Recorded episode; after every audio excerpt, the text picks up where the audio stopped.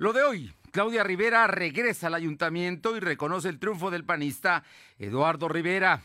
Sigue creciendo el socavón. Hoy se reporta que sus dimensiones son de 110 metros en su eje mayor y 100 metros en el eje menor. Morena mantendrá la mayoría en el Congreso local con base en los resultados del PREP. Hoy, en casilla 21, Jorge Rodríguez, Fabiana Briceño y Rodolfo Ruiz analizan el proceso electoral de 2021. La temperatura ambiente en la zona metropolitana de la ciudad de Puebla es de 21 grados. Lo de hoy te conecta. Hay bloqueos en el puente internacional. Está pidiendo el apoyo de la policía. Noticias, salud, tecnología, entrevistas, debate, reportajes, tendencias, la mejor información. Lo de hoy radio, Lo de hoy radio con Fernando Alberto Crisanto.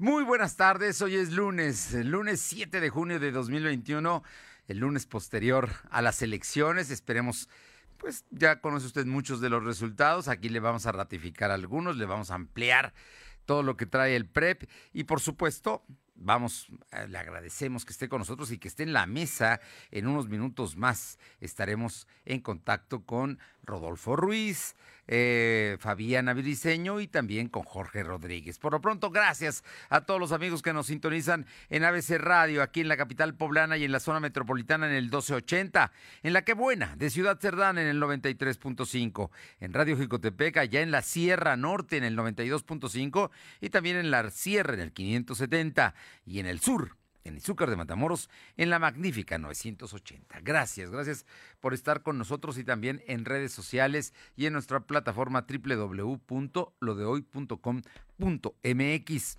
Vámonos de inmediato con la información y es que, bueno, ayer por la noche se dio a conocer que Eduardo Rivera tenía una tendencia a favor, una tendencia que hoy se confirma, es de más del 20% de acuerdo a los resultados preliminares. Y hoy, en un acto sin duda democrático que hay que valorar mucho de una persona y especialmente de una mujer como es Claudia Rivera Vivanco, reconoció, reconoció los resultados, habló de que había eh, algunos temas irregulares, pero no por ello habló de judicialización del proceso electoral. Regresa la próxima semana al ayuntamiento, había solicitado licencia hasta el 13 de junio y volverá a partir de esa fecha a terminar los meses que le faltan como presidenta municipal de Puebla. Vamos con Aure Navarro que nos cuenta esta historia. Aure, buenas tardes. Buenas tardes. Les comento que la candidata por la reelección a la alcaldía de Puebla por Morena PT, Claudia Rivera Vivanco, este día reconoció su derrota, dada por el voto popular que dio el triunfo como próximo alcalde Eduardo Rivera Pérez. Anuncio, y también, bueno, ella anunció que se reincorporará después del 13 de junio a sus funciones como presidenta para concluir así su gestión. Rechazó que los resultados pues, hayan sido producto de un voto de castigo, por lo que desechó cualquier intento de judicializar los resultados. Pero si y que eso implique, bueno, que abandone los procesos de denuncia por todas las anomalías que se registraron durante los comicios de este 6 de junio, que a su consideración con la morenista dijo que fue una contienda violenta e inequitativa. Claudia Rivera Vivanco precisó que en campaña ella de Morena fue denostada con más de 700 informativas contra un mínimo de 60 que le fueron dadas al candidato del PRIAN, Eduardo Rivera Pérez. Escuchemos. América Latina. Hoy reconocemos las tendencias de los resultados, respetamos por supuesto eh, la decisión que emitió el voto popular en las urnas, así nosotros lo hemos manifestado, eso es importante que lo, que lo tengamos también en esa, en esa claridad, a pesar de toda la serie de anomalías que fuimos reportando durante todo el proceso electoral. Es importante reconocerlo acompañada de su madre y presidenta de la Comisión de Honor y Justicia de Morena, Eloisa Vivanco, Claudia Rivera Vivanco confirmó que será a través de los equipos de trabajo como habrá el acercamiento con Eduardo Rivera Pérez para hacer el tema de la entrega-recepción sin contratiempos. Así también minimizó pues la posibilidad de que los poblanos le hayan dado un voto de castigo a Morena en los comicios de este 6 de junio. Y bueno, por supuesto defendió a Morena que en Puebla pues no se acaba y que en el país pues está más fuerte que nunca, Fernando. Bueno, pues ahí está. Claudia Rivera Vivanco reconociendo los resultados de ayer, que le dan una amplia victoria a Eduardo Rivera y ya fijó su posición. Vámonos ahora, gracias Aure, regresamos contigo en un minuto. Vamos con Silvino Cuate para que nos cuente porque el gobernador Barbosa eh, habló, habló de la tendencia que favorece a Eduardo Rivera. Te escuchamos, Silvino. ¿Qué tal? Buenas tardes. Pues informarte que el gobernador Miguel Barbosa Huerta reconoció la tendencia que favorece al candidato Eduardo Rivera Pérez como el ganador a la alcaldía de Puebla y avaló la postura de Claudia Rivera Banco, quien reconoció su derrota. Además, aseguró que la administración estatal no tiene ninguna estructura para favorecer a algún candidato. Barbosa Huerta enfatizó que este tipo eh, es, un, es tiempo de hacer política en beneficio de todos los poblanos. Agregó que después de los resultados del PREP vienen los tiempos eh, legales que cada candidato tendrá para el, para el tema de las impugnaciones que estarían eh, dándose después de estos resultados. Fernando.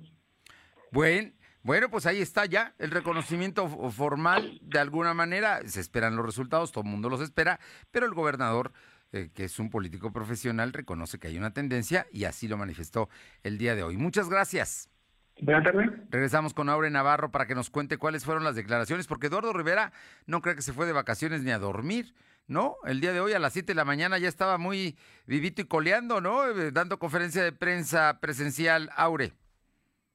Es, el virtual presidente municipal de Puebla de la Alianza PRI, PAN, PRD, PSI, Compromiso por Puebla, Eduardo Rivera Pérez, confirmó desde temprano que una vez que la autoridad electoral le haga entrega de su constancia, pues se reunirá con empresarios y rectores de universidades para iniciar con la reactivación económica. A tiempo confirmó también que no se distraerá en este ejercicio de gobierno municipal a lo largo, bueno, de sus tres años pensando ya en la elección del 2024. Destacó que la recuperación de la ciudad se lo en estos comicios del 6 de junio hasta con 21 votos de ventaja sobre los resultados que ha dado a conocer el PREP. Precisó que será respetuoso con los plazos para dar a conocer incluso quiénes serán pues ya las figuras que formen su gabinete y que dijo estará enfocado y hará un ejercicio de reflexión precisamente para saber cómo quedará formado. De igual forma anunció que el próximo 14 de junio tendrá esa reunión con una mesa común con universidades y empresarios precisamente para poder empezar a trabajar por la recuperación económica que tanto ha sido la demanda que ha escuchado pues a lo largo del mes de campaña que tuvo con los diferentes círculos sociales. Escuchemos. Tan pronto me entreguen a mí la constancia, ya como candidato electo, eh, inmediatamente sostendré de manera formal estas reuniones.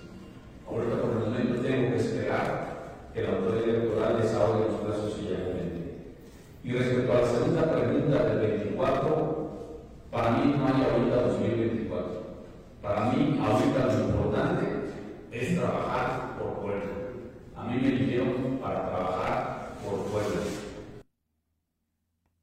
Eduardo Rivera Pérez reconoció que los dos primeros grandes retos de su administración será el ataque a la inseguridad en las zonas que están copadas por la delincuencia, así como invitar al ambulantaje a la formalidad, además de una lograr una reubicación consensuada del mismo. De su relación con el gobierno del estado se dijo respetuoso y con la interés de trabajar por el bien de Puebla sin mirar partidos o en este caso colores de partidos políticos, Fernando.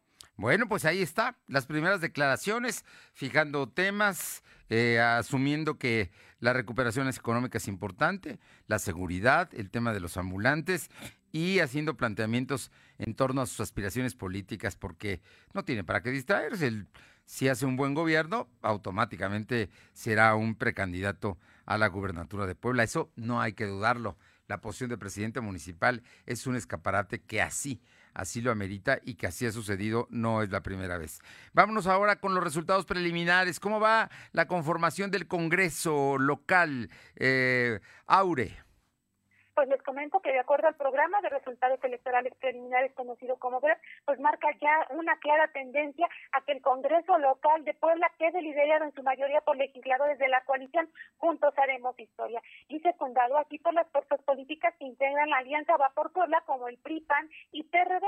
A unas horas de la elección del 6 de junio, pues la siguiente legislatura local está por quedar establecida con representantes de Morena, el Partido del Trabajo en su mayoría, la cual se logró también, bueno, recordemos, con la Unión de partidos con menor representación como Nueva Alianza o Compromiso por Puebla, entre otros casos. Y bueno, comentarte, Fernando, que de manera específica los, los distritos que quedaron para Juntos Haremos Historia, que es Morena, PP, entre otros como Nueva Alianza, pues sería eh, Jicotepec, Teciutlán, Texmelucan, Huejotingo, por la capital en el distrito 10, por la capital en el distrito 11, así como Amozoc, Tepeaca, Tecamachalco, Puebla en el distrito 19, Puebla en el distrito 20, el distrito 21 de Atlisco, Izúcar de Matamoros, Acatlán, así como Tehuacán, Tehuacán 25 y el de Ajalpan, Fernando. Mientras que por Nueva Alianza, pues quedaría Huauchinango, Zacatlán, Zacapuazla, Tlatlauquitepec, por la capital Distrito 9, así como Cerdán y también por la Distrito 16, por la Distrito 17 y por último el Distrito 18 en Cholula, Fernando. ¿De cuántos diputados le tocan a cada a cada eh, conformación? Son las dos grandes, ¿no? La que va en la que va Morena PT y en la otra va PRI PAN PRD. ¿Qué cuántos le tocan a Morena? Efectivamente, Fernando, en este caso, pues Morena se quedaría con 17 posiciones y por la parte de Nueva Alianza, los restantes que serían nueve. Y bueno, también comentarte como un dato curioso que la repartición que se hizo en Puebla Capital de los distritos que lo conforman, que son siete, cuatro quedan precisamente para Juntos Haremos Historia y tres solamente para PRI, PAN, PRD. Extraño, ¿no? O sea que hubo voto diferenciado, digamos. Porque mientras en la presidenta, presidencia municipal ganaron rotundamente con más de 20 puntos de ventaja Eduardo Rivera, de acuerdo al PREP, casi 21 puntos. En el caso de los diputados no fue así, ni tampoco en los diputados federales, ¿eh? donde en los diputados federales gana tres diputaciones federales de la capital, pierde uno, la de Citlali Ceja, que gana eh, Alejandro eh, Carvajal.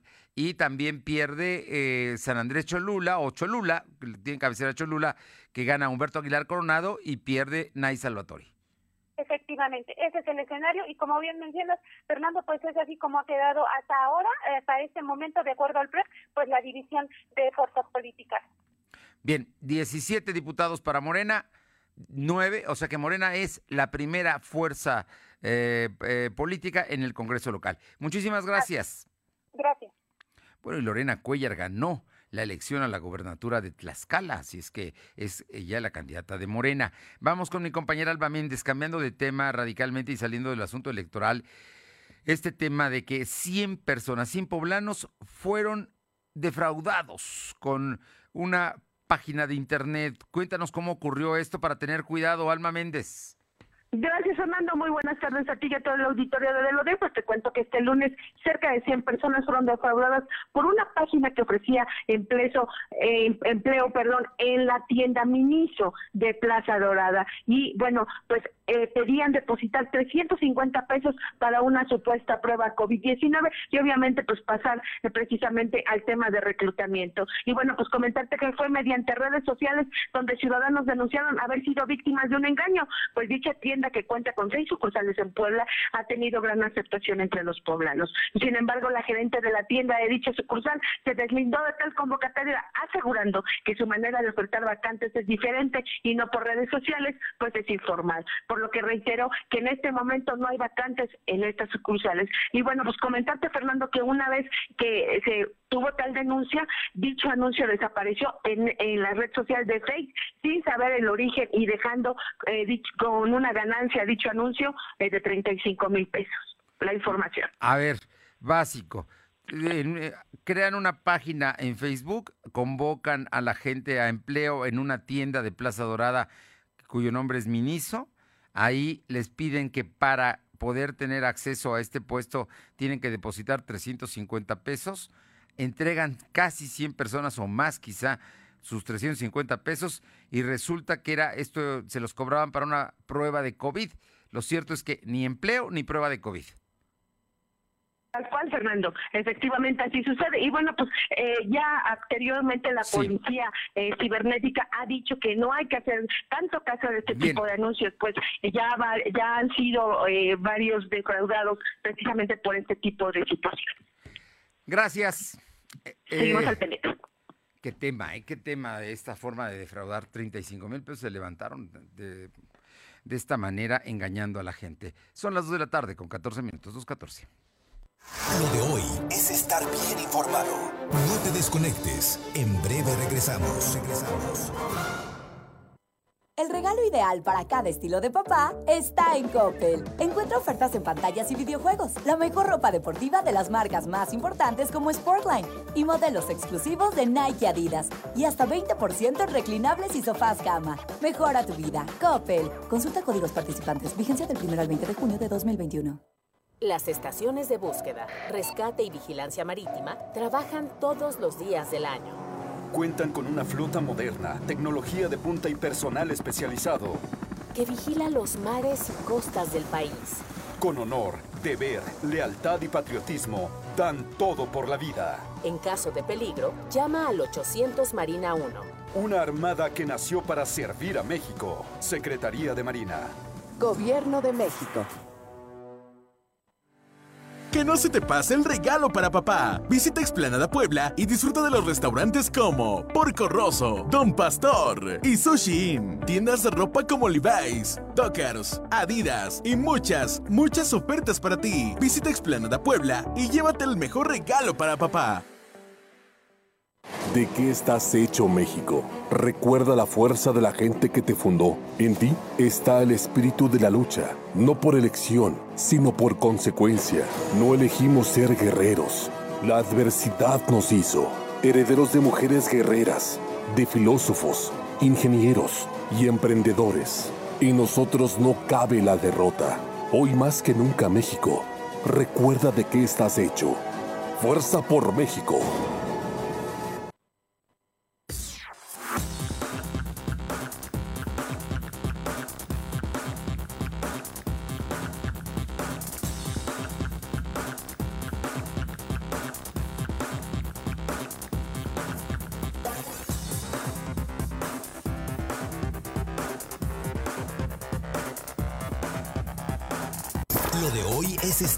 Informado. Estamos de vuelta con Fernando Alberto Crisanto. Exponiendo todas las cartas sobre la mesa. Castilla ¿Qué tal? ¿Cómo estamos? Muy buenas tardes. Muchas gracias a Rodolfo Ruiz por estar en la línea. Rodolfo, muchas gracias, director de y consulta, autor de la muy, muy leída eh, columna cotidiana que tiene. ¿Cuántos años tienes con tu columna, Rodolfo? Muy Pues buenas mira, tardes. Es una columna que traigo desde el Universal.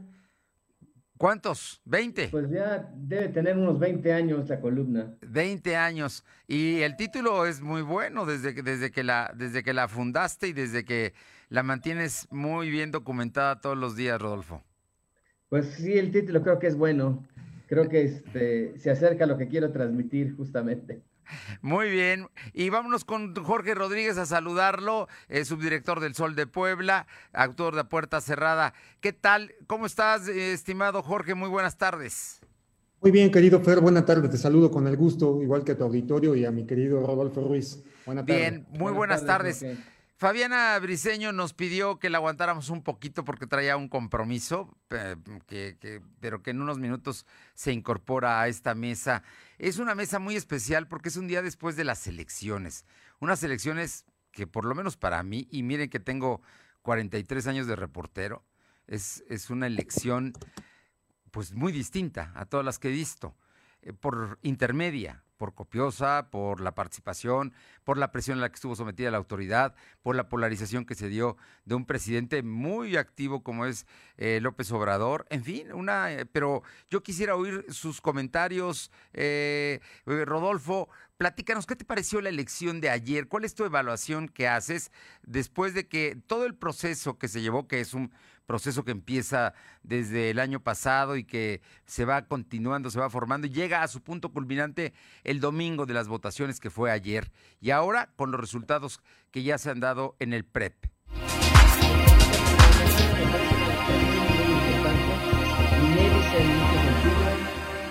En el plano local creo que la elección, los comicios.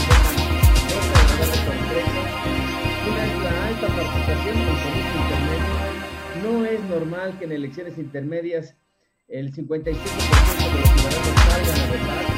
La participación de los padrones del día de ayer fue del 55.43%, según el, el PREP del Instituto Electoral del Estado. Creo que es una muy buena noticia la alta participación. ojalá esta, digamos, se mantenga en las elecciones intermedias. Eh, eh, otra, digamos, sorpresa en el ámbito local es esta decisión de los poblanos, de los electores de decir no a la reelección de malas autoridades como Karina Pérez Popoca en San Andrés Cholula, de Guillermo Velázquez en Atlisco, de Claudia Rivera en la ciudad de Puebla, de Javier Tirado en Chignahuapan, de Antonio Teute en Coronango y de Antonio Caballero en Tehuacán. Creo que es, un, es, es, una buena sorpresa que la gente vote y diga no a la reelección de malas autoridades. Y pues, en el ámbito federal creo que es positivo que el presidente no tenga el control, eh, la mayoría calificada en el Congreso, que haya alternancia, que el Congreso no sea una mera oficina de trámite, lo que pasará también en el Congreso de Puebla. Esas creo que son eh, sorpresas, agradables sorpresas que nos deja esta elección, Fernando. Y, eh, digamos, añadiría finalmente que también me deja una gran sorpresa el que algunos legisladores no hayan sido reelectos, unos legisladores que han dejado mucho que desear en su actuación, como Nayeli Salvatori de Cholula, no fue reelecta por los electores del distrito 10, el, distrito electoral federal 10, y Saúl Huerta, que eh, todavía apareció en las boletas, aunque formalmente ya lo habían sustituido. Creo que son las sorpresas, buenas sorpresas que nos dejan estas elecciones. Jorge Rodríguez, eh, pues tú eh, eh, has documentado a lo largo de, los últimos días cómo se venían dando el proceso electoral y venías advirtiendo de lo que podría suceder y al final parece que, que, si tuvieras bola de cristal sucedió en términos de los resultados, pero también platícanos del proceso. ¿Cómo lo viste, Jorge Rodríguez? Mira, para Rodolfo, para no repetir lo que dijo Rodolfo, que me parece sumamente atinado y coincido con todo, yo, yo agregaría algo que, que, pues, que, me gustó también de la participación electoral, que es que sí hubo voto diferenciado y que si bien veo que en la elección de diputados federales y en mucho de, en mucho de la elección de diputados locales se confirmaron las tendencias que se venían previendo a nivel nacional con encuestas tan importantes, o más bien de, con encuestas de periódicos tan importantes como El País, por ejemplo, que ya, que ya veían lo que iba a pasar en el ámbito, insisto, de las legislaturas federales, de la legislatura federal, este, veo que se, se confirma aquí en Puebla también, pero veo también un voto diferenciado en el tema de las alcaldías y me parece que tiene mucho que ver con esto de que el elector pues está sumamente interesado en lo que le afecta de manera directa con lo que convive todos los días y en los servicios que se le prestan en, la atención que ve a sus áreas públicas, en la atención que ve a los baches, en la atención que ve al alumbrado y, en, la, respuesta o no de sus autoridades locales para hacer proyectos incluso de mediano plazo, que, que otorgan beneficios a mediano plazo. Y vemos, por ejemplo, que si bien eh, el municipio de Puebla es un ejemplo contundente, si bien hay una diferencia en, que está hasta ahorita en el PDP de 21 puntos en favor de Eduardo Rivera Pérez sobre Claudia Rivera Vivanco, pues es una victoria contundente que no se ve de la misma forma en los distritos. Por ejemplo, solamente gana gana el PAN, no, no solamente no, no es poca cosa, pero, pero no gana todos los distritos federales en la capital. No, gana, tres, y pierde uno. Gana tres y pierde el de Citlal y Ceja con eh, eh, Alejandro Carvajal, ¿no? Pierde, pierde uno, o sea, gana tres, pierde uno. En el, Igual en los distritos locales.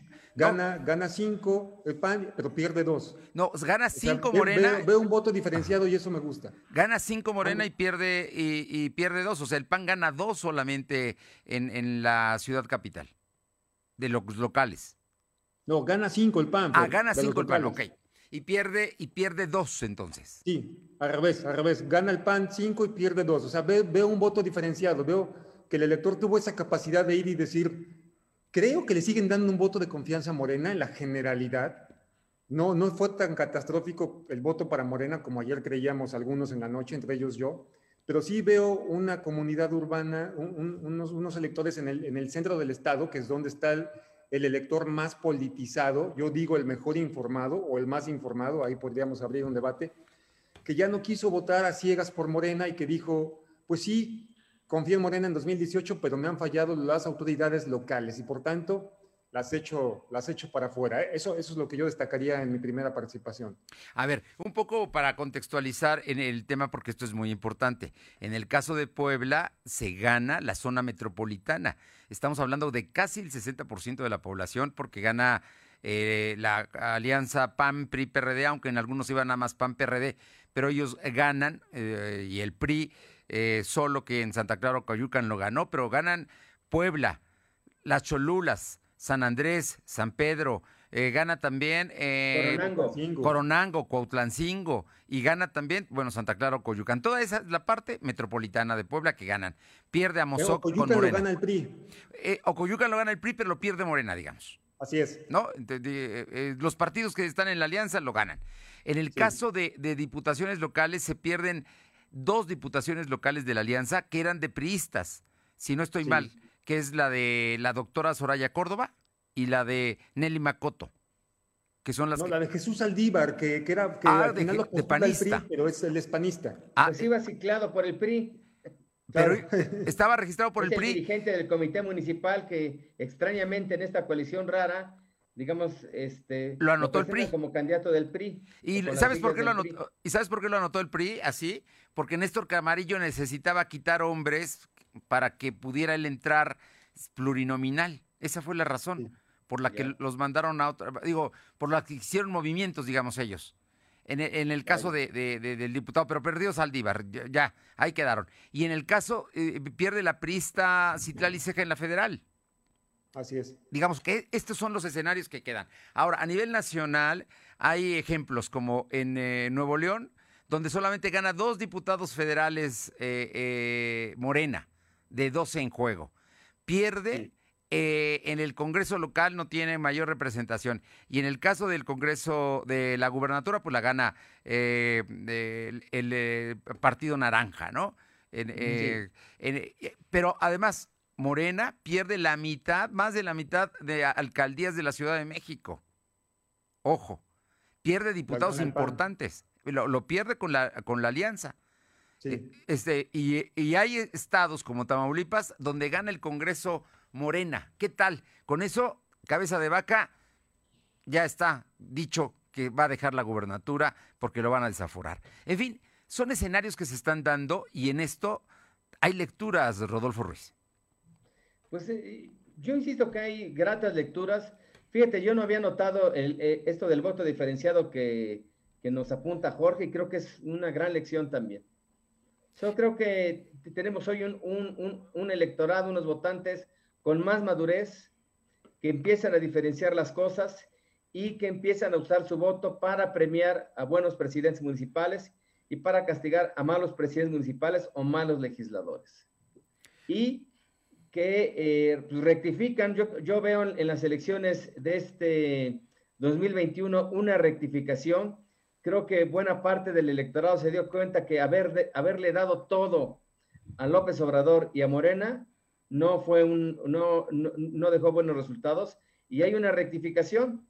O sea, y esta rectificación pues se refleja en la Cámara de Diputados, donde si bien, mayor, donde si bien Morena y sus aliados mantienen la mayoría, pierden la mayoría calificada para reformas constitucionales. O sea que habrá mayoría para el presupuesto, ya lo dijo esta mañana el presidente, que por cierto dijo, estoy feliz, feliz, feliz por los resultados de las elecciones, aunque... Pues ese feliz es relativo, ¿no, Fernando? Pues sí, no, es relativo Yo porque que no perdió, decir otra cosa. pues. perdió la Ciudad de México, digo yo, yo nada, Nada más, perdió la mitad de la Sí, Ciudad de México. sí, na- sí. digo, nada más. Y perdió el Estado de México, que también era un baluarte de Morena. Claro. Eh, digamos, ahí el, el asunto, pero el tema es que cambian las condiciones, ¿no? Hay ya una oposición que existe, vamos a ver si es capaz esa oposición de articular un discurso alternativo, que hasta el momento solamente ha sido fustigar al presidente, ha sido una Sí. polarización a favor o en contra de López Obrador, ¿no? Ese es el, ese es el tema. Y eso es relativo, ¿eh, Fernando? Eso que han fustigado al presidente, la verdad es que yo lo pondría entre comillas. Bueno, también, también tienes, tienes razón. Y, y yo le comento a, Jorge, porque él entrevistó la semana pasada, entrevistó el Sol de Puebla al presidente del Instituto Electoral del Estado, y ellos hablaban de que una vota- votación andaría por ahí por el rango del 42, 43%, creo.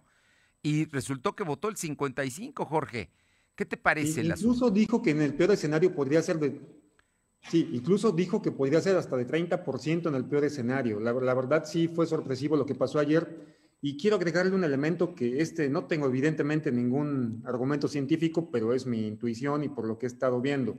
Yo menosprecié, Fer, Rodolfo, siempre he creído que el debate y la crítica eh, eh, como, como este ejercicio que, que, nos hace, al que nos hace favor de invitarnos, no llega al sector popular o que, o que, rara vez el sector popular de nuestra sociedad se interesa en los temas políticos, electorales, y creí que todas estas críticas, que además se me hacen muy bien fundamentadas en contra del gobierno del presidente López Obrador y de Morena y de su estilo personal que, que yo, yo repruebo, creí que no iba a permear en la gente, pero, pero me parece, y eso fue lo primero que pensé ayer, veo, creo que sí permeó. Y efectivamente, todos estos ejemplos que estás dando en Nuevo León, que estás dando en, otra, en la Ciudad de México, la Ciudad de México es, es una catástrofe para el presidente, porque la Ciudad de México, que, que me doy el, este, creo conocerla muy bien, pues ese, ese, es un bastión histórico de la izquierda, primero lo fue del PRD, desde luego 97, lo fue de Morena. Uh -huh. desde 97 que ganó Cuauhtémoc Cárdenas el gobierno de la Ciudad de México hasta la fecha no lo había perdido, no había tenido una elección como esta. Y si la mitad de la Ciudad de México salió a votar en contra de Morena, y aquí lo, lo estamos viendo en las zonas urbanas, que insisto, la zona centro es la más politizada, pues yo creo que ahora sí, la gente está molesta con el presidente y con ese estilo personalísimo de dividir y polarizar al país. Tanta, y eso es, eso, esa es mi reflexión, tanta polarización genera el presidente que, que, que, mucha gente se enojó y dijo, pues ahora sí voy y voto en contra tuya. Y, y si le añadimos el tema específico de que un mal de los gobiernos, del desempeño de los gobiernos municipales, pues todavía más. Donde, insisto, me sigue sorprendiendo un poco es en el tema de las legislaturas. Quizá ahí operaron más los candidatos, quizá se pudieron mover más. Habría todavía que esperar que tener más información para saber exactamente qué pasó en los distritos, porque no solamente se trata de decir cuántos ganó y cuántos perdió el PAN, sino que en realidad algunas elecciones fueron apretadas, algunos resultados fueron cerrados, lo que no pasó en el caso de Claudia y Eduardo, ¿no? Eso, es, eso comento, Fer. También el caso de Claudia y Eduardo es un tema que ojalá lo podamos platicar ahora que vayamos, regresemos de un corte. Y también les quisiera preguntar, porque es un tema que no, no, no estamos nosotros metiendo a la mesa, aunque ya habíamos dicho que después de las elecciones empezaba el 24, creo que alguna vez lo comentamos aquí y en el corto lo hemos platicado. Lo cierto es que el día de hoy los dirigentes estatales del PAN, del PRI, y ahí estaba presente el del PRD, hablaron de 2024, de ir juntos a la elección estatal en Puebla para la gubernatura y ya, le dieron boleto a Eduardo Rivera Pérez. ¿Les parece que platiquemos del tema? Sí, sí, sí. Bueno, volvemos. Vale soñar, Fernando. Volvemos en dos minutos. Lo de hoy es estar bien informado. No te desconectes. En breve regresamos. Regresamos. En Coppel, encuentra el regalo ideal para papá. Aprovecha nuestras ofertas en audio y video, ropa, calzado, tenis y ropa deportiva. Y recuerda que por cada 650 pesos en compras o abonos, participas para ser uno de los ganadores del concurso para papá. Mejora tu vida. Coppel. Consulta bases y premios en coppel.com. Vigencia del 1 al 30 de junio de 2021. Que no se te pase el regalo para papá. Visita Explanada Puebla y disfruta de los restaurantes como Porco Rosso, Don Pastor y Sushi Inn. Tiendas de ropa como Levi's, Dockers, Adidas y muchas, muchas ofertas para ti. Visita Explanada Puebla y llévate el mejor regalo para papá. Las y los diputados legislamos en consenso para aprobar reformas que benefician a las y los mexicanos como proteger las obras creadas por pueblos indígenas, fomentar la preservación de las lenguas originarias, impulsar la economía a través de la gastronomía, incluir a productores en condición de pobreza para lograr la soberanía alimentaria y asegurar alimentos sanos en todas las escuelas. Trabajamos por un mejor país para todas y todos. Cámara de Diputados, Legislatura de la Paridad de Género. Somos la mejor red de telecomunicaciones en México para tu negocio. Conecta tus oficinas y sucursales con la red más poderosa de servicios a través de conexiones de Internet o redes privadas virtuales. Con la máxima velocidad de conexión de hasta un gigabit por segundo. Descubre la red que tu negocio estaba esperando. Metro Carrier Evolution 3396 96000. En Gas del Atlántico nos comprometemos contigo. Llevamos tu pedido pesado hasta tu hogar con nota física y digital, asegurándote el peso completo. Y si no pesan tu tanque, el contenido es gratis en tu próxima compra. Recuerda que también tenemos para ti el azulito seguro y rendidor. Encuéntralo en tu tiendita o punto de venta más cercano. Pedidos al 271-747-0707. Gas del Atlántico.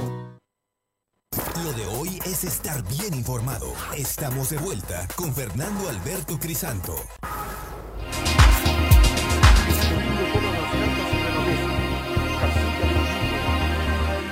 Bien, eh, regresamos y estamos en una plática muy interesante después de las elecciones de ayer, de los resultados. Y bueno, ya el día de hoy creo que muy civilizadamente Claudia Rivera asumió su derrota, el gobernador reconoció la tendencia y Eduardo Rivera ya dio su primera conferencia de prensa como virtual ganador, hablando de temas, de cosas muy concretas y de que por supuesto va a esperar a que le entreguen la constancia de mayoría. ¿Cómo ves el escenario que se está armando, Jorge? ¿Hacia, hacia dónde? El escenario de Puebla, el escenario de Puebla, con la nueva autoridad, con un gobernador de Morena, con un presidente municipal de, en este caso, de la Alianza PAN-PRI-PRD y también con un Congreso que pues, pues va a tener una primera mayoría de Morena.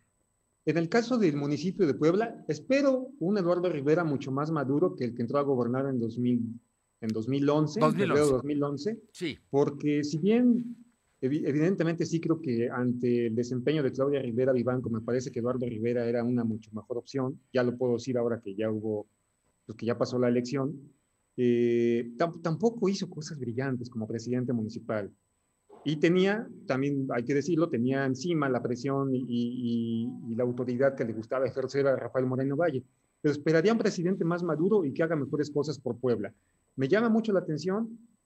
Sí va a querer ser candidato, va a querer ser gobernador, pero por supuesto era un tema ya incluso de su equipo de campaña antes del día de ayer, pero no solo en el equipo de campaña de él, también en el equipo de campaña de Claudia Rivera Vivanco. Los dos se veían como gobernadores, incluso lo declararon en e-consulta. Y y lo que, me, lo que me genera mucha expectación es cómo va a ser la relación con el gobernador Miguel Barbosa y qué tanto va a querer meterse el gobernador Miguel Barbosa en su ayuntamiento. Porque me queda también clarísimo que, que algunos actores creen que, Eduardo Rivera les debe el triunfo y entre ellos me parece que el gobernador, porque lo ayudó indirectamente. Yo no sé si directa o indirectamente, pero al menos indirectamente sí lo ayudó y vimos todo este manejo de medios y este manejo de ataques permanentes en contra de Claudia Rivera Vivanco que evidentemente favorecieron a, Eduardo. Entonces, esa es una, mi expectativa por ahí. El lado del Congreso, Fer, eh, yo creo que el gobernador va, necesito también yo de manera personal ver a quién va a poner Morena como su líder de bancada. Me parece que eso es algo importantísimo. Si pone a, un, a un diputado que venía en contra o que es en contra de los intereses del gobernador, como el mismo Edgar Garmendia, o si pone a una gente cercana al gobernador o si pone a un neutral. Hay que ver a quién ponen de presidente en el partido porque Garmendia ya no va a poder ser. Y todas estas fichas que se van a empezar a acomodar en las próximas semanas nos van a permitir ver hacia dónde va a jalar el gobernador y lo más importante, hacia dónde o a quién va a apoyar en la asociación. Pero eso es lo que yo creo que hay que esperar un poco más todavía. Eh, Rodolfo Ruiz, eh, en tu corte de los milagros has documentado eh, pues la, forma de gobernar de Miguel Barbosa. ¿Y, cómo, cómo, ves el escenario ahora ya con estos resultados, con esta actitud civilizada, de la gente reconociendo tendencias, de la gente asumiendo la derrota? En fin, digamos que, que es una, una Puebla políticamente correcta. Pues, y ojalá se mantuviera Fernando así. Ojalá, digamos, estas formas políticamente correctas se mantuvieran, pues.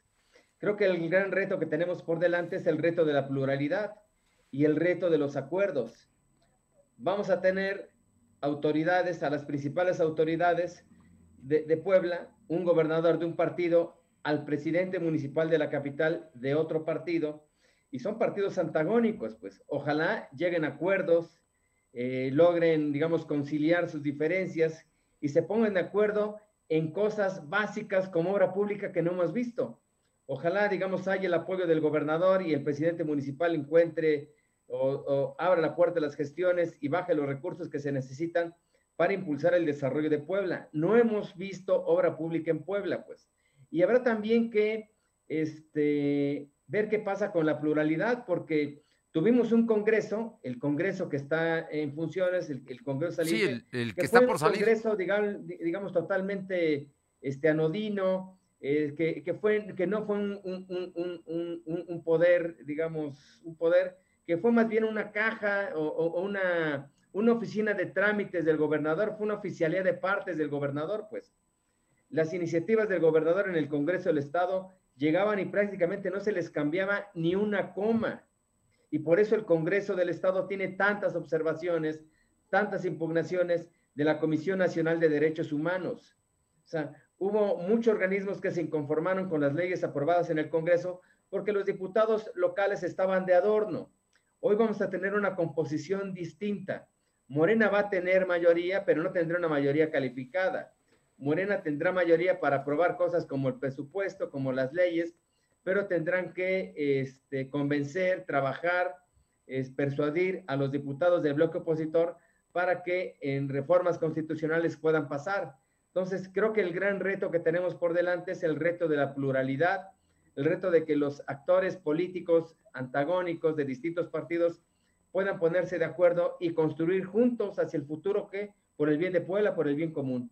Creo que es el gran reto, Fernando. Mucha política. Lo, lo, consigamos. Y algo que quisiera notar es, digamos, estas declaraciones que esta mañana hicieron los dirigentes del, del PAN, del PRI y del PRD, en el sentido de que ya analizan a, este, contender juntos para el 2024 me parece, Fernando, francamente, una tomada de pelo, una locura al decir que se van a poner de acuerdo. Por supuesto que no van a ser condiciones totalmente distintas, porque en las elecciones del 2024 habrá elecciones de gobernador y habrá elecciones presidenciales. Y por supuesto que la elección presidencial los va a polarizar. No vamos a tener el mismo escenario. El PAN va, a buscar poner a su candidato, el PRI va a buscar poner su candidato y el, y el PRD, pues lo que buscará es no desaparecer. Yo pensé que en esta elección el PRD iba a desaparecer. Finalmente, creo que la alianza le funcionó y logró mantener su registro. Y yo creo que el gran reto del PRD como un partido de izquierda será tratar de sobrevivir en el 2024. No creo que tenga la capacidad para poner un candidato presidencial, sino, yo insisto, lo que buscará el PRD es sobrevivir y, este, digamos, como un partido de izquierda. Entonces, eh, esto que, digamos, que, que, preguntabas antes del corte, a mí me parece francamente una locura. Creo que no va a haber las condiciones para que busquen un, un, un candidato común o se conforme una alianza como la que hoy vimos para la presidencia municipal. Bueno, que no fue, fue una alianza, un candidato común. No ve esas condiciones, Fernando, para el 2024. Bueno, para empezar, ninguno de los tres va a seguir siendo líder de su partido. Y la decisión de los candidatos a gobernador no la definen en las dirigencias estatales, se define claro. en la dirigencia nacional, ¿no? Digo, de acuerdo a los propios estatutos de los partidos. Así es que ese asunto, como bien dices, pues es, es la euforia, digamos, el exceso de adrenalina y de, de que les fue bien o que ellos evalúan o se presenta como que les fue muy bien. Que están simulando que les fue bien, Fernando. Sí. Porque si, si analizamos sí, sí, sí. algunos resultados con detalle, pues en realidad digamos que Genoveva salió beneficiada porque Genoveva puso a muchos regidores en las planillas de regidores, pero Genoveva en algunos municipios jugó a perder, pues. Y si, si, re, si revisamos los resultados, o sea, en, en San Andrés Cholula ganó el PAN no por Genoveva, sino en San Andrés Cholula ganó el PAN a pesar de Genoveva. Creo que el PAN pudo obtener mejores resultados en San Martín Texmelucan si esta alianza que se formó con el PRI y con el PRD se hubiera concretado. No se concretó en, en, en San Martín Texmelucan, como no se concretó en Zacatlán o como no se concretó en, otro, en otros tantos municipios. Creo que el PAN... Guillermo Velázquez sufrió un descalabro en. Hubieran logrado mejores resultados Sí. si esta coalición, esta alianza que formaron por el Congreso del Estado, lo hubieran llevado a las presidencias municipales. Y no fue así. Ahí lo que se impuso fueron los intereses de cada uno de los dirigentes partidistas. Bueno, y en algunos perdió, como en Santa Clara Coyucan, ¿no? Ganó, ganó Antorcha, ganó el PRI. Digamos, como, como un así ejemplo. Es. ¿No? Y, y, y, la, y, la, derrota en Atlisco, que es una dolorosa derrota la que sufrieron también. una dolorosa derrota pero también creo que es un, un, castigo a un presidente municipal ineficiente, Fernando. De todas maneras, no tuvo el apoyo o sea, de su partido. Ya este, el presidente municipal de Atlisco, pues ya, ya le habían dado una, una, elección en el propio Cabildo cuando pidió licencia para separarse del cargo, quiso poner a un interino y no pudo, pues. O sea, no está haciendo bien las cosas el presidente municipal de Atlisco, o como nunca antes estamos viendo una delincuencia desbordada, un crecimiento de la delincuencia organizada, de, digamos, del narcotráfico. Y creo que esto lo observaron también los habitantes de Atlisco, los votantes de Atlisco, y finalmente castigaron a un presidente municipal que se quería reelegir cuando sus resultados, cuando su desempeño, pues no fue el más eficaz, no fue el óptimo. Más allá de eh, simpatías, de filias y fobias, eh, Jorge, Lalo Rivera, ¿tiene boleto para el 24? pues, sin importar si va en alianza o por su partido, solamente como panista. Seguro, seguro que sí. Ya el hecho de ser presidente municipal ya le da, le da un boleto, ¿no? Le da, un boleto. No veo hoy personajes, eh, digamos, que, que arrastren multitudes en el PAN y que puedan entonces competirle. Él va a estar en el poder, va a ejercer el poder, va a tener recursos económicos y humanos para poder, para poder este, pues, estar, ser el primero en la lista de aspirantes. Yo creo que le, le, le veo boleto. Y, y también metiéndome en este tema de la sucesión, quisiera mencionar un punto muy, muy sí. importante. Vuelvo a hablar del gobernador Barbosa. Creo que lo que haga el gobernador Barbosa va a ser muy importante. Y si analizamos lo que está haciendo mediáticamente a través de, de sus aliados, es, es, está muy claro, ¿no? Lo venía haciendo desde hace algunas semanas. Está queriéndole, y creo que eso va a, ser, va a intentar hacer en la dirigencia nacional de Morena.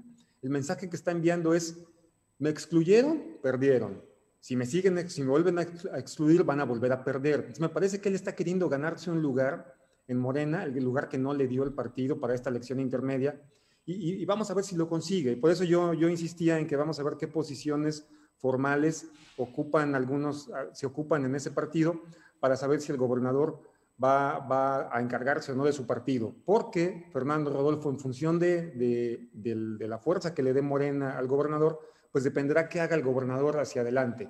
Si se vuelca a apoyar al candidato a, gobernador de su partido, incluso si intenta sembrarlo, aunque él diga que no, yo creo que sí lo va a intentar hacer, o si busca algún candidato de partidos satélites, aunque no sean Morena, y uno podría ser Eduardo, uno podría ser Jorge Estefan Chiriac en el Congreso del Estado.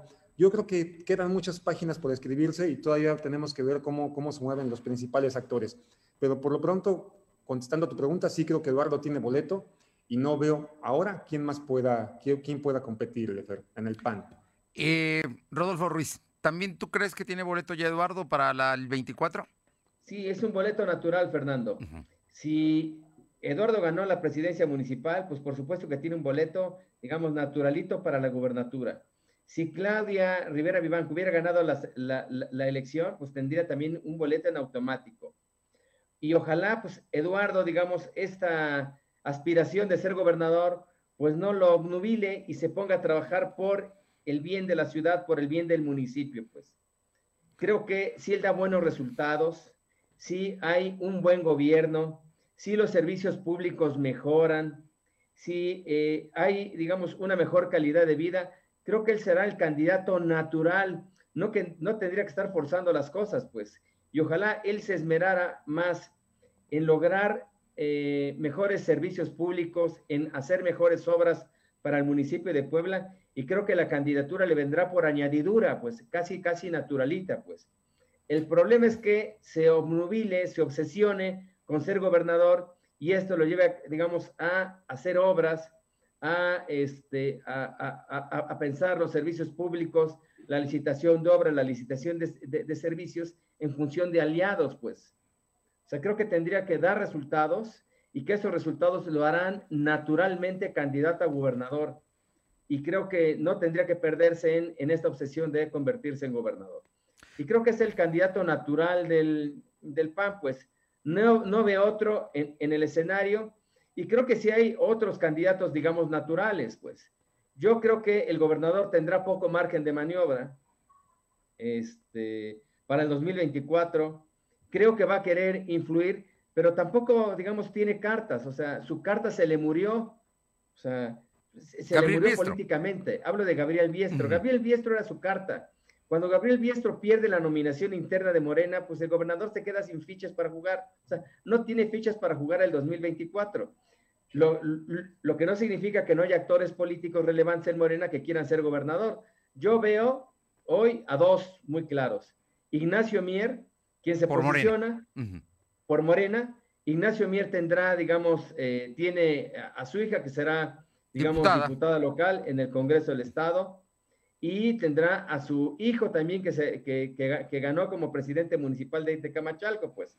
Y tiene a una, digamos, a un buen número de priistas o, este, o morenistas embosados, pues. Creo que es un candidato natural. De Morena. Yo no sé si Ignacio Mier vaya a repetir como líder de la fracción de Morena en el, en el Congreso de la Unión. si esto fuera, pues lo pondría, digamos, prácticamente en la antesala como un precandidato muy sólido para la gubernatura. También un precandidato y natural. Posibilidades, Alejandro Armentamier, pues. Claro. Que Alejandro Armentamier está más en función de la suerte de, de Ricardo Monreal. Camaral, de Ricardo Monreal. Si a Ricardo Monreal le va bien, si Ricardo Monreal lograra consolidarse como el candidato presidencial de Morena, creo que eso le podría favorecer enormemente a, a Armentamier, pues. Él está desgraciadamente en función de eso, pues, porque no lo veo con, digamos, con aliados muy sólidos localmente, al menos en Morena, y sus aliados pues salieron muy desgastados en esta elección, pues.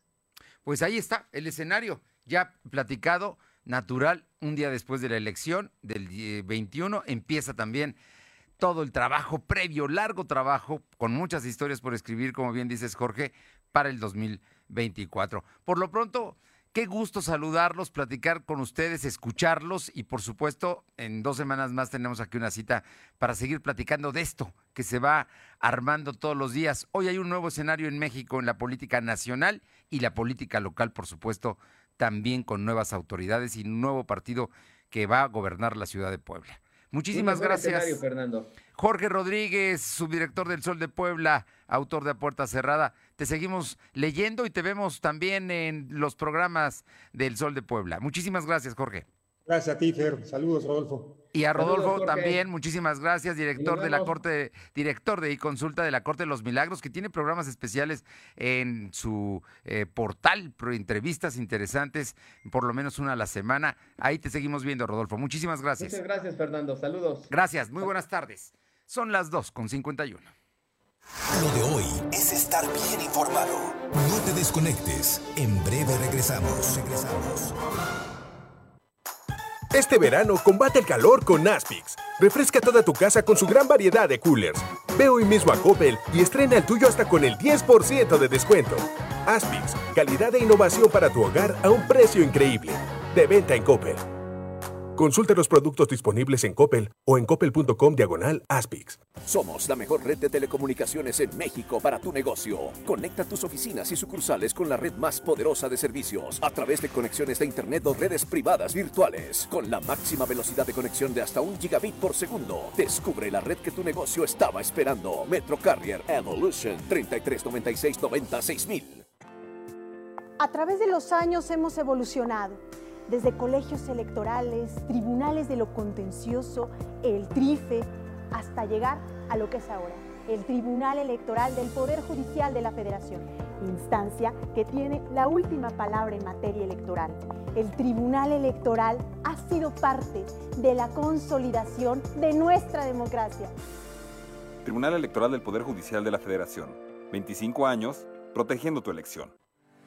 Que no se te pase el regalo para papá. Visita Explanada Puebla y disfruta de los restaurantes como Porco Rosso, Don Pastor y Sushi Tiendas de ropa como Levi's, Dockers, Adidas y muchas, muchas ofertas para ti. Visita Explanada Puebla y llévate el mejor regalo para papá. Ahora con Gas del Atlántico, tú pones el precio. Porque entre más litros cargas, más ahorras. Si tus pedidos de gas LP estacionario son mayores a 100 litros, pregunta a tu vendedor o al 271-747-0707 para conocer más del programa. Y si aún no cuentas con el servicio gratuito de envío de nota digital, solicítalo para que puedas verificar que lo que cargas es lo que pagas. El beneficio de precio diferenciado aplica en cada carga y no es acumulable. Gas del Atlántico. Lo de hoy es estar bien informado. Estamos de vuelta con Fernando Alberto Crisanto. Bien, vámonos a la parte final del programa. Tenemos en la línea A. Vamos con Silvino Cuate. Rápidamente, Silvino, tenemos poco tiempo, te escuchamos comentarte que el gobernador Miguel Barroso Huerta celebró el cambio de color verde en el semáforo epidemiológico para el estado de Puebla que indicó la federación. Sin embargo, pidió a los poblanos no bajar la, bajar la guardia ante esta nueva modificación. Respecto al tema eh, de la vacunación, el titular de la Secretaría de Salud, José Antonio Martínez de García, informó que se aplicaron 117.618 vacunas a personas mayores de 40 años, así como a 50 en la zona Sierra Norte y Nororiente. Y en el tema COVID, comentarte que la Secretaría de Salud registró 78 nuevos enfermos de coronavirus y 9 defunciones. Actualmente hay 86.399 acumulados y 12.457 fallecidos. Información.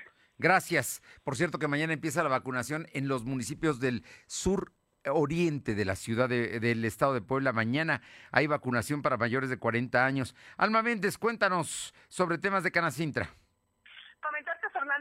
Canacintra destacó que la renovación de la Cámara de Diputados y el equilibrio que existirá abonará a generar confianza en los inversionistas y que lleguen nuevas empresas al país, así como en Puebla. El presidente Luis Espinosa Rueda celebró que los ciudadanos hayan acudido a las urnas y elevar la participación a poco más del 50%, porque esto permite legitimar a quienes llegaron a los cargos de representación popular. Subrayó que los resultados de los comicios intermedios enviaron una buena señal al exterior y a nivel nacional y ofrecerá certeza de las decisiones que se a partir de septiembre, pues serán consensuadas y no impuestas. La información, Fernando. Gracias. Y vamos con mi compañera Paola Arocha Atlisco. Ya hay declaraciones de la virtual candidata ganadora, que es eh, candidata de el PT y Morena. Paola, te escuchamos. ¿Qué tal? Muy buenas tardes. Y sí, efectivamente, la mañana de este lunes, eh, pues se dio una rueda de prensa por efectivamente la virtual, eh, la virtual ganadora a la presidencia municipal, Ariadna Ayala, por Morena y Pete. Dijo que no se tendrá una cacería de brujas y todo será conforme a la ley. Esto al cuestionarla sobre eh, pues si es que abrirá las cuentas de Guillermo Velázquez Gutiérrez luego de que eh, pues eh, perdiera en esta contienda electoral. Asimismo dijo que pues eh, todo toda la los votos que se obtuvieron fue en mayoría por mujeres, mujeres atlisquenses que decidieron darle este voto de confianza a Ariadna Ayala y que asegura pues no les estaría fallando. De igual manera, en el al cuestionarla sobre el tema de los trabajadores, qué va a pasar con los trabajadores del ayuntamiento, dijo que deben de mantenerse tranquilos y que en efecto cuando llegue llegue a la presidencia municipal, bueno, pues se hará un análisis del trabajo que han venido realizando cada una de las áreas, áreas y cada una de estas personas para determinar si se quedan o no dentro del ayuntamiento. Por lo pronto dijo que realizará una gira de agradecimiento en todos los puntos en donde estuvo, a fin de eso, de agradecer el apoyo brindado eh, ante el, eh, eh, pues en estas pasadas votaciones. Muchas gracias, Paola. Es la nueva presidenta municipal, va a ser la presidenta municipal de Puebla, Ariadna Ayala, de acuerdo al cómputo del PREP, de no hubo reelección allá en Atlisco. Eh, tenemos a mi compañera eh, en este momento, Aure Navarro. Aure, platícanos qué va a pasar en San Martín Texmelucan, donde pues las malas impresiones del Instituto Electoral ya dieron este tipo de fallas. Platícanos. Así es, el Instituto Estatal Electoral solicitará se inicie una investigación en el ámbito legal para conocer los motivos por qué ciertas actas de escrutinio y cómputo para la elección de alcalde a San Martín Texmelucan se omitieron espacios para partidos como Morena y el Partido del Trabajo PT, eh, abriendo así, bueno, la especulación sobre los resultados de la elección de este 6 de junio. Irving Vargas Ramírez, representante propietario del PAN ante el condenó que tratándose de una elección histórica, la cual tuvo una logística amplia, pues haya incurrido en este error en el diseño que ponga en duda los resultados de los comicios ahora. Señaló que existen los elementos suficientes para actualizar y tanto los resultados de las boletas para definir alcalde en Texmelucan, así como de iniciar una investigación de forma jurídica a fin de dar con los responsables de esta situación. Esto siempre y cuando, bueno, aclararon el Consejo Municipal de dicha demarcación lo considere necesario. Y pues ahora la dinámica será el conteo de voto por voto, Fernando. Voto por voto, casilla por casilla en San Martín porque no contemplaban en la impresión el rango, la, la, la poner los votos de PT Morena, ¿no? Esa es la razón por la cual no se sabe eh, cómo quedaron los, los números al final. Allá en San Martín Texbelucan por la presidencia municipal. Muchas gracias. Gracias. Tenemos a Luz María Sayas. Luz María, tenemos 30 segundos. Cuéntanos, ¿qué pasó en Atzitzintla? Así es, Fernando, muy buenas tardes. Te comento que en el municipio de Atizintla, Puebla, se arma tremendo zafarrancho en el municipio ya mencionado, donde los funcionarios del INE y capacitadores fueron agredidos y se perdieron algunas casillas de la localidad de Tesmalaquilla. De tres paquetes solo llegó uno y de, la localidad de Xochiloma de cuatro paquetes también llegó uno. Así lo dio a conocer el funcionario Gil de Ita. Por su parte, reprueba el acto de violencia y agresiones verbales que se suscitaron en dicho municipio. Tuvieron que dejar paquetes electorales. Es lamentable esta situación que se vivió la noche de este 6 de junio. En un video que circula en redes sociales, Sí. el zafarrancho trascendió que fue suscitado por Joaquín López Castillo, presidente actual del municipio de Axicintla, hechos que iniciaron al no verse favorecido su hermano del partido Movimiento Ciudadano. Lamentable la situación, pero fue lo que se vivió el día de ayer, Fernando. Gracias. Y ya nada más para terminar, le comento que tras la fuga de un recluso, el, el recluso era quien estaba ahí preso por haber asesinado a estudiantes de medicina de la UPAEP y de la BOAP.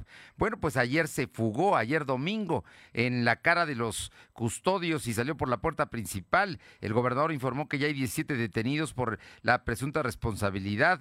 El gobernador aseguró que su administración realizará la investigación y sancionará a los responsables. Además, destacó que su gobierno no salapará a nadie. Sin embargo, evitó dar un pronunciamiento sobre si hay colusión entre los responsables del penal y este delincuente que se fugó en su cara.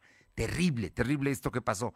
Gracias por haber estado con nosotros. Mañana regresamos a las 2 de la tarde. Por lo pronto, buena tarde de lunes. Nos encontramos mañana. Gracias. Fernando Alberto Crisanto te presentó Lo de hoy radio.